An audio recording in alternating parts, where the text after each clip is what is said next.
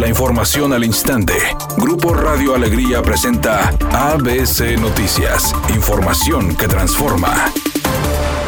El ex candidato del PRI a la alcaldía de Monterrey, Francisco Cienfuegos, descartó tener interés en perjudicar a Samuel García y se deslindó de la iniciativa presentada en el Congreso para que sea el Poder Legislativo el que nombre funcionarios de organismos estatales. A través de una carta publicada en redes sociales, el también exdiputado local priista señaló que él no tiene voto en el Congreso y sostuvo que él no está coordinando ninguna actividad como fue publicado.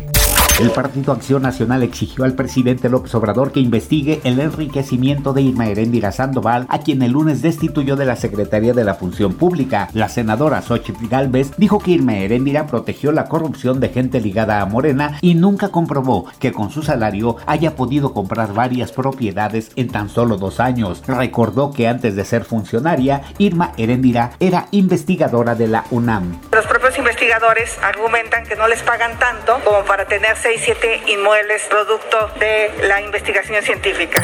Editorial ABC con Eduardo Garza. El área metropolitana de Monterrey es una vergüenza. Cada vez que llueve sus calles se convierten en ríos, causan daños materiales millonarios y en muchas ocasiones hasta cobran vidas. Gente muriendo en avenidas de Escobedo, de Juárez, de Apodaca. ¿Hasta cuándo los alcaldes y el gobierno del estado le invertirán a un drenaje pluvial digno, moderno y decente? Ya basta. Esa es mi opinión y nada más.